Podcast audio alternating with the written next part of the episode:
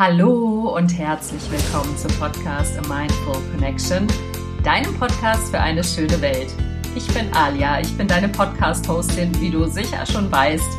Und heute geht es darum, den Sinn in deinem Shit zu finden. Entschuldige dieses Wort. Es geht im Prinzip darum, wofür Lebenskrisen oder Krisen im Leben eigentlich gut sind und wie wir den Sinn in diesen Krisen entdecken können. Und ja, wie du dir sicher schon vorstellen kannst, ich bin ja recht persönlich immer in meinem Podcast und natürlich war eine persönliche Krise der Anlass für diesen Podcast. Und ich hoffe, dass ich am Ende viele, viele wichtige Erkenntnisse mit dir teilen kann, dass ich dein Leben bereichern und schöner machen kann und vor allen Dingen, dass du glücklicher wirst mit den Impulsen, die ich dir gebe am Ende der Folge. Insofern verzeih mir bitte meine etwas düstere Energie und meine etwas belegte Stimme. Das liegt am Schlafmangel. Aber dennoch wünsche ich dir ganz viel Freude beim Zuhören und viele, viele gute Erkenntnisse. Diese Folge heißt so schön, den Sinn in deinem Shit finden. Wie gehe ich konstruktiv mit Krisen um? Tja, da fragst du die Richtige oder das fragt sich die Richtige besser gesagt. Ja, wie geht man konstruktiv mit Krisen um? Ich bin mir sicher, du hast schon viele, viele Krisen in deinem Leben erlebt. Wer hat das nicht? Wenn du rückblickend auf diese Krisen schaust, wie fühlt sich das an? Bereust du Dinge, die du getan hast und hältst an diesen Krisen fest? Oder hast du das Gefühl, okay, in dieser Krise steckte ein Sinn? Aus dieser Krise habe ich gelernt und durch diese Krise konnte ich wachsen. Denn dafür sind am Ende Krisen da. Krisen sind dafür da, egal ob in privater Hinsicht, also auf der Beziehungsebene zum Beispiel, in beruflicher Hinsicht, dass du zum Beispiel deinen Job verloren hast oder aber auch in gesundheitlicher Hinsicht, dass du vielleicht krank geworden bist oder jemand in deiner näheren Umgebung sehr krank geworden ist. Krisen sind grundsätzlich dafür da, dass wir wachsen dürfen in unserer kleinen menschlichen Existenz. Und ja, man hört das nicht besonders gerne. Oh, ich darf wachsen. Ja, schönen Dank für die Krise. Wenn man in der Krise steckt, hat man das Gefühl, leck mich doch am, mhm, ich möchte nicht wachsen. Ich will mich einfach nur verkriechen und mir die Bettdecke über den Kopf ziehen. Aber wenn du rückblickend auf deine Krisen schaust, ist es wichtig, mal nachzuspüren, wie blickst du auf Lebenskrisen zurück? Also bereust du Dinge, die du getan hast und klammerst dich an diesen Wendepunkten in deinem Leben fest und bewertest sie negativ? Oder hast du den positiven Blick und sagst, ich habe hier so viel gelernt, ich durfte mich weiter entfalten, ich durfte wachsen, und ich durfte dadurch auch ein besserer Mensch werden in einer gewissen Hinsicht. Ich kann dir nur sagen, die zweite Einstellung ist eigentlich das, was uns weiter wachsen, weiter gedeihen lässt. Und ich habe in meinem Leben gemerkt, dass ich tatsächlich in erster Linie den zweiten Blick habe. Ich habe noch nie etwas in meinem Leben bereut und dafür bin ich sehr, sehr dankbar. Und dadurch, dass ich aktuell eine kleine Lebenskrise durchlebe, habe ich mich gefragt, wie ich das eigentlich gemacht habe. Also wie habe ich diesen Blick auf die Krisen so in mir kultivieren können, dass ich Krisen generell natürlich schlimm finde und natürlich leide ich auch und natürlich weine ich auch und natürlich zeter ich und schrei die Wände an. Aber rückblickend ist es immer so, dass ich weiß, das war gut für mich. Es war gut für mich, weil ich mich weiterentwickeln durfte. Und ich habe das so ein bisschen erforscht in den letzten Wochen, wie ich das eigentlich gemacht habe, möchte natürlich am Ende der Folge die ähm, Erkenntnisse mit dir teilen, möchte dir aber erstmal ganz kurz ähm, sehr persönlich erzählen, durch welche Krise ich gerade gehe. Du weißt, ich bin immer sehr privat und persönlich in meinem Podcast. Und natürlich möchte ich das nicht sein, weil ich exhibitionistisch veranlagt bin. Hm, vielleicht ein bisschen. Aber ich möchte einfach mit dem Beispiel dir zeigen, dass ich natürlich auch nicht äh, nur ein super duper tolles Leben führe, sondern dass ich natürlich genauso wie jeder andere Mensch durch Krisen gehe. Und wünsche mir aber dadurch, dass du siehst, dass jeder seine Lebenskrisen hat, dass man dadurch auch ähm, ja, stark werden kann und äh, nicht in einem Pseudo-Sinne von wegen stark, oh, mir tut keiner mehr weh, sondern ganz im Gegenteil immer authentischer werden kannst. Ähm, ja, ich habe vorletzte Folge erzählt, dass ich ähm, nach sechs Jahren Single-Dasein einen wunderbaren Mann kennengelernt habe und eine Beziehung habe. Ähm, diese Beziehung ist vor ein bis zwei Wochen in eine Krise gestürzt. Und wir haben uns gestern getroffen und haben miteinander geredet. Und es ist ganz klar, dass wir uns beide sehr, sehr gerne haben, aber dass wir ganz unterschiedliche Arten und Weisen haben, mit Konflikten umzugehen. Ähm, ich habe auch gemerkt, an was für wunde Punkte ich gekommen bin. Ich habe gemerkt, wie mein Verhalten ist, obwohl ich das in der Theorie eigentlich anders haben möchte. Merke ich, dass ich riesige Probleme habe, meine Verletzlichkeit authentisch zu zeigen, authentisch in einer Liebesbeziehung zu zeigen, sondern dass ich erstmal anstatt verletzlich und offen und nahbar zu sein, ähm, austeile. Austeile auf eine Art, auf die ich nicht besonders stolz bin, muss ich sagen. Und ja, durch meine Heftigkeit, durch die heftige Energie, die dahinter ist, ähm, wütend wirke, obwohl ich es eigentlich gar nicht bin. Denn hinter meiner Wut steckt eigentlich ein kleines verletztes Mädchen, was versucht, sich durch ihre Wut zu schützen. Das kennen wir ja alle. Wir haben alle unsere inneren Anteile, unsere inneren Kinder, die mal weniger, mal mehr um sich schlagen, bildlich gesprochen. Und man hat eben seine Strategien sich im Laufe seines Lebens zugelegt, um sich zu schützen. Du kannst ja mal überlegen, welche Strategie hast du? Ist deine Strategie besonders lieb, besonders aufmerksam, besonders nett zu sein und deine Wut runterzuschlucken, um dich zu schützen und um nicht anzuecken? Ist deine Strategie die Wut? Ist deine Strategie der Rückzug? Ich bin verletzt worden, also rede ich gar nicht mehr mit dem anderen, denn wenn ich mich nur auf mich besinne, dann ähm, kann mich auch niemand anderes verletzen. Da kannst du schon mal im ersten Schritt nachforschen, was ist eigentlich so deine Strategie. Und ähm, just in dem Moment, als wir diese Krise hatten oder jetzt so die letzten ein, zwei Wochen, habe ich angefangen, Meditationen zu machen, die sich damit beschäftigen, Emotionen zu fühlen. Und ich habe auch einen Kurs belegt zum Thema Emotionen. Also es kam wirklich zum richtigen Zeitpunkt. Und ich habe gemerkt, wie viele Emotionen ich in mir habe, die ich in einer Liebesbeziehung zu einem Mann nicht wirklich fühlen möchte. Und das hat mich in eine tiefe Krise gestürzt tatsächlich, weil eben mein Selbstbild, also so wie ich sein möchte in einer Beziehung, das, was ich mir die letzten Jahre angeeignet habe in der Theorie, dass ich die doch praktisch relativ schwer umsetzen kann. Und das ist eigentlich so die Königsklasse, Dinge in der Praxis umsetzen zu können. Was also lehrt mich im Moment meine persönliche Liebeskrise? Meine persönliche Liebeskrise lehrt mich, nachzuspüren, in mich zu gehen und zu gucken, wo gibt es eine Diskrepanz zwischen meinem Anspruch, den ich habe, und zwischen dem, wie ich bestimmte Dinge ausagiere oder lebe. Es ist nun so, das ist ganz unabhängig von dem anderen Menschen, dass ich mich auf mich rückbesinne. Denn das ist eben auch nicht der Weg in Krisen. Nach dem anderen zu gucken, damit begibst du dich in eine Opferhaltung und kommst in eine Art passiven, querulanten Modus, weil du dich mit dem anderen befasst. Darum geht es gar nicht. Es geht immer um dich, es geht immer um dich und deine Gefühle. Und das gibt dir in einer gewissen Form auch die Macht zurück. Denn ähm, das ist das, was wir ändern können. Wir können uns und unser Verhalten ändern. Und ich habe natürlich auch am Anfang den Fehler beim anderen gesucht. Das ist natürlich das ähm, beste und einfachste Mittel zu projizieren und zu sagen, ja, der andere. Ich habe ihm unterstellt, ja, emotional zuzumachen, ähm, dicht zu machen. Und wenn ich ganz ehrlich bin, mache ich das auch, aber auf eine ganz andere Art und Weise. Ich ziehe mich nicht zurück und mache das mit mir aus, sondern ich teile aus. Und das sind gerade Dinge, die ich lernen darf, die ich lernen darf aus dieser Krise. Und dafür bin ich gerade wahnsinnig dankbar.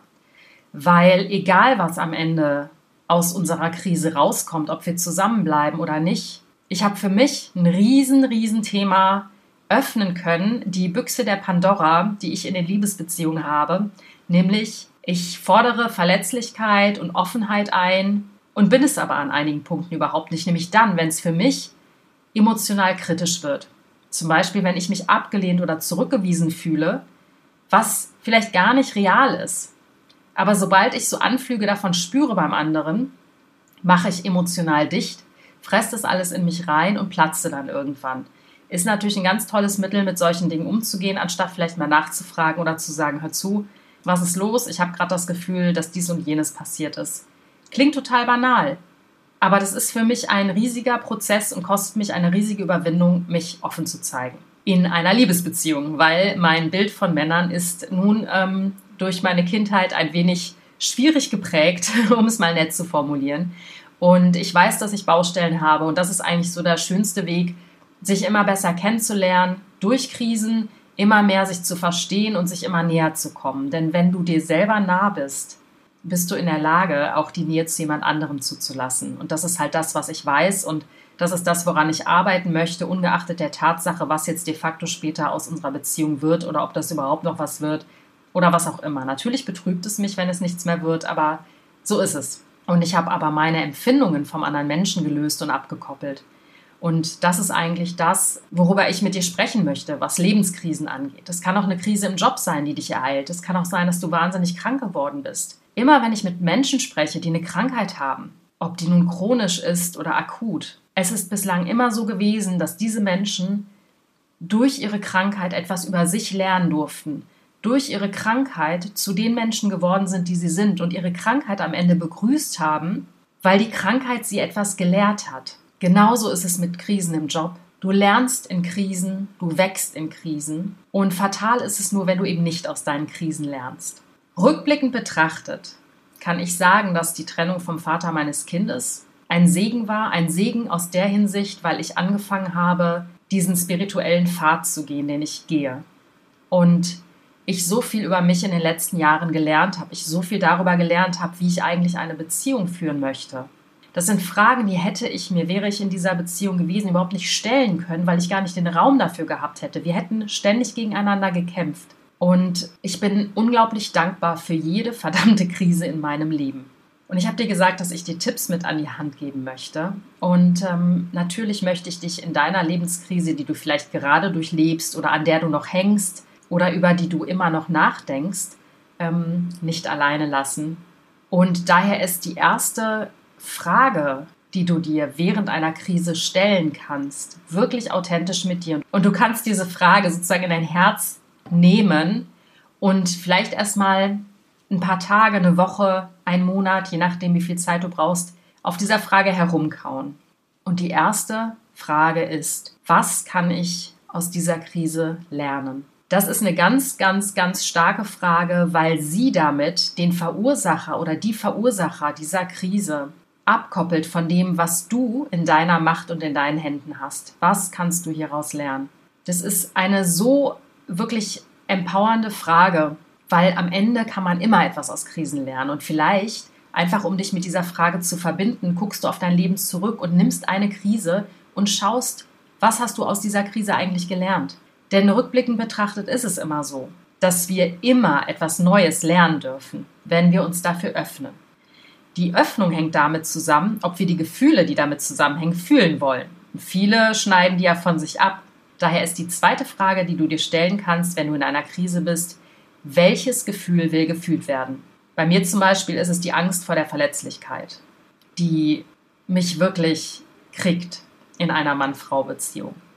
Ich habe eben ein Selbstbild, ich sage, ich bin ein offener, sensibler und verletzlicher Mensch und merke, dass ich das praktisch schwer umsetzen kann, weil ich ganz viele alte Glaubenssätze damit verknüpft habe, mich in einer Mann-Frau-Beziehung zu öffnen, denn es ist super gefährlich für mich.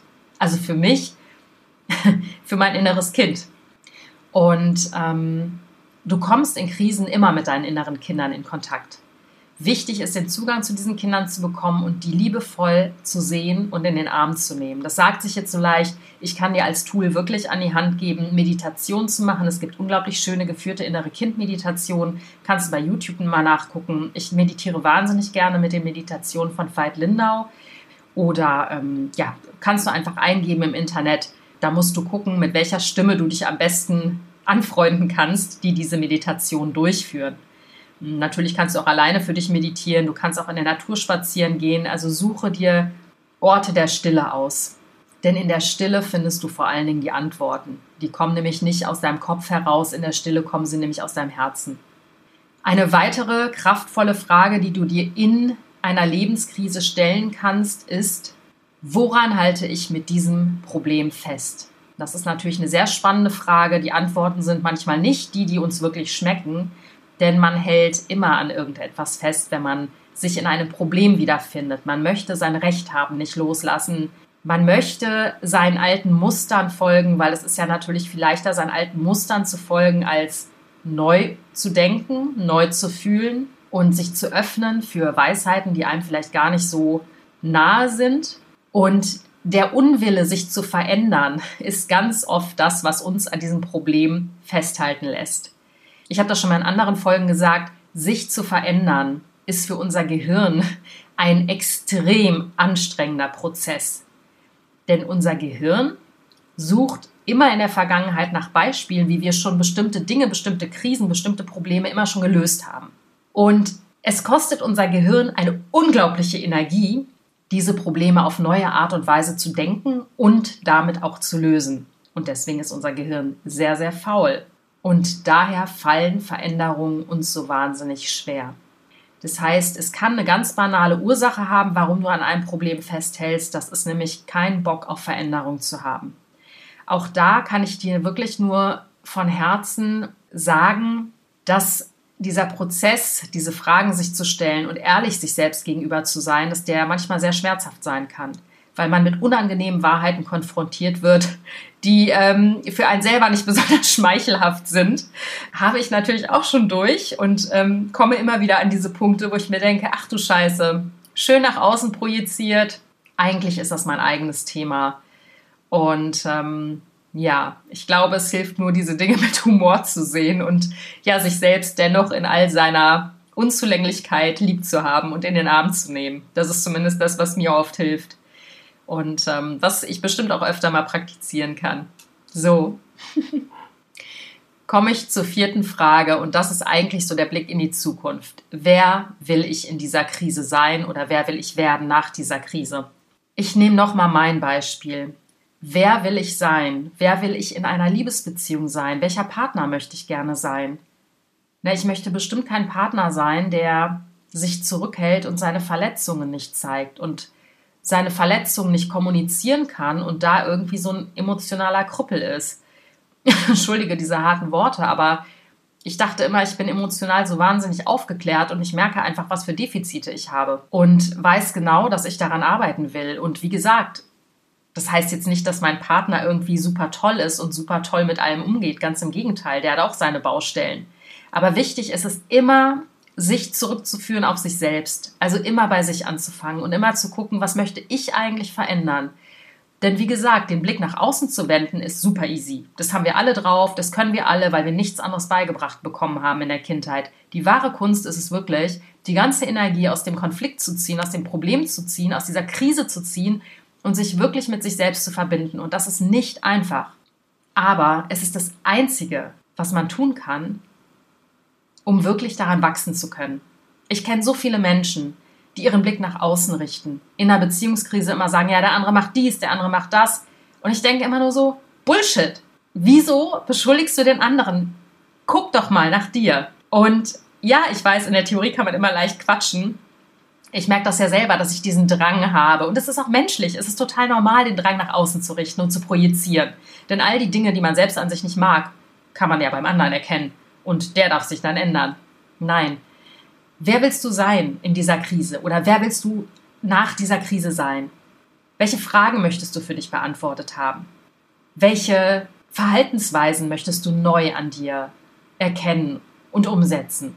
Das sind zentrale Fragen, um den Shit zu sehen, in den Shit einzutauchen und den Sinn dahinter zu erkennen. Und abschließend ist es vielleicht auch nochmal ganz schön, eine Vogelperspektive einzunehmen. Also wofür ist diese Lebenskrise überhaupt gut? Und Vogelperspektive meine ich da wirklich aus seiner kleinen eigenen inneren Bubble, aus seiner emotionalen Blase mal auszusteigen und zu gucken, perspektivisch gesehen, was bringt mir das jetzt gerade für den weiteren Verlauf meines Lebens? Was kann ich hieraus lernen?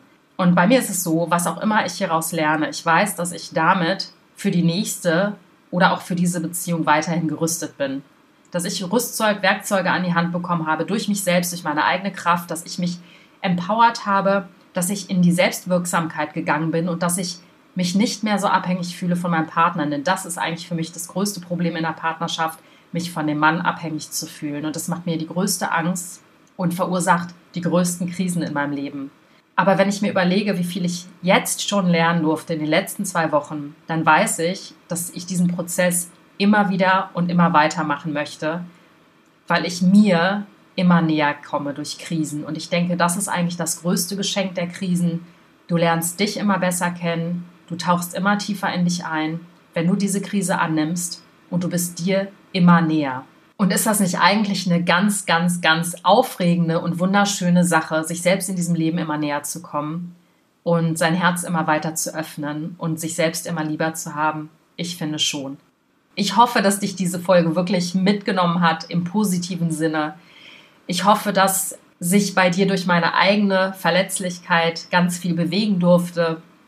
Ich kann nur sagen, steh zu deiner Verletzlichkeit. Es ist überhaupt nichts Schlimmes dran, wenn du diese nicht ablehnst.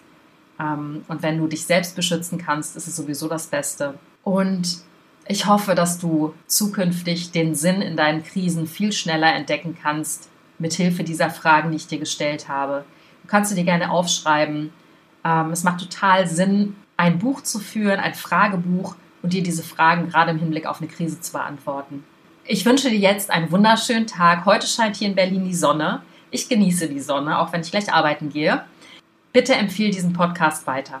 Ich weiß, Wiederholung, aber das ist mir wirklich ein großes Anliegen. Ich weiß, dass ich ganz viele Menschen ganz positiv erreiche und ich wünsche mir, dass sich diese Nachricht spreadet. Bewerte mich bitte bei iTunes natürlich mit fünf Sternen. Du weißt, drunter mache ich es nicht. Ähm, abonniere mein Newsletter. Ich will wieder viel aktiver bei YouTube werden. Auch das nehme ich mir ganz fest vor. Im Moment ist es schwierig, allein aufgrund der Zeit. Aber ich danke dir von Herzen für deine Unterstützung, weil ich fühle mich total von dir getragen und ähm, bin dir wirklich von Herzen dankbar, dass du diesen Podcast unterstützt. Spreade ihn und ähm, ja, hab einen wunderschönen Tag. Ich umarme dich, deine Alia.